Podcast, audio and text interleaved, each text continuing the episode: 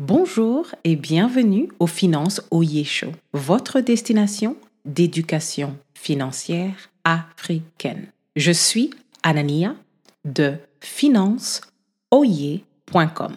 Si vous ne savez pas quoi écouter après avoir raté quelques épisodes en cette fête de fin d'année, voici les sujets qui ont le plus interpellé l'audience du Finance Oye Show en 2023.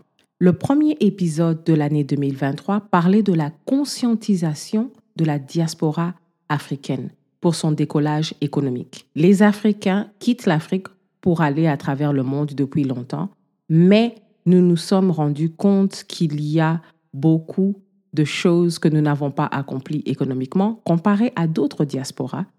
Et j'étais très contente que cet épisode soit bien reçu. Il était un peu différent des épisodes que nous faisons sur le show.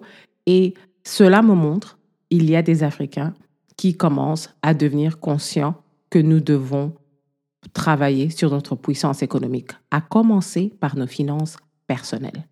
C'est l'épisode numéro 123. Tous les épisodes que je mentionne auront un lien dans la description. Le deuxième épisode qui a marqué en 2023, c'était l'épisode numéro 118 pour connaître les limites de sa protection bancaire. C'est un épisode que j'ai utilisé pour nous éduquer après la chute de Silicon Valley Bank aux États-Unis et de Crédit Suisse en Europe. Donc, c'était la panique, surtout ici aux États-Unis. Il y a des gens qui ont dormi devant leur banque pour retirer tout leur argent. Et que ce soit l'État américain l'État suisse ou même euh, les autres États en Europe, tout le monde était en train d'essayer de calmer la population. Donc, c'est un épisode qui a marqué beaucoup à travers le monde. Le troisième épisode, numéro 108, parlait de la différence dans les standards de régulation parce qu'il y a eu un scandale avec Usain Bolt qui s'est rendu compte que son argent manquait du compte d'investissement dans un établissement financier en Jamaïque. Et cela m'a poussé à la réflexion parce que le FBI s'en est mêlé. Il y avait des citoyens américains qui avaient pris leur retraite en Jamaïque, qui avaient mis l'argent dans cet établissement aussi. Et il y avait beaucoup de pays qui étaient en train de réclamer l'argent de leurs citoyens. Et nous avons parlé de avant, quand vous retirez votre argent des établissements financiers occidentaux pour aller les mettre dans d'autres établissements, que ce soit en Afrique ou ailleurs dans le monde, vous devez comprendre les risques.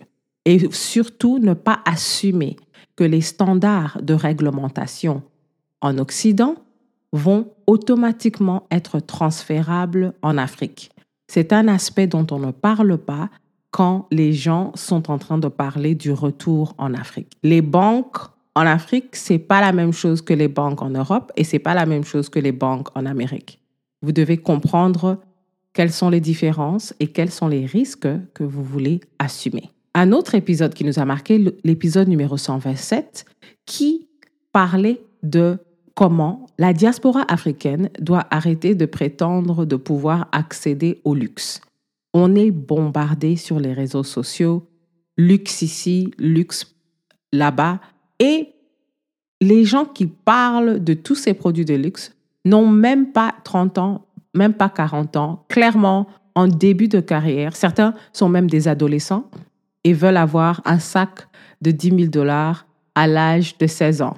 I mean, seriously. Tout le monde voulait prétendre pouvoir accéder au luxe. Et je pensais qu'il fallait arrêter cela. Il fallait parler des réalités financières de chaque saison de notre vie. Le dernier épisode dont je veux parler, c'est l'épisode numéro 134 qui parlait du cycle d'esclavage économique que nous, Africains, devons briser, à commencer par la bonne gestion de nos finances personnelles. Donc, nous voulons atteindre un niveau de sécurité financière, liberté financière où travailler devient optionnel. La question du jour est, quel est votre épisode favoris de l'année et pourquoi? Pour explorer nos ressources, veuillez cliquer le lien en description pour rejoindre notre newsletter.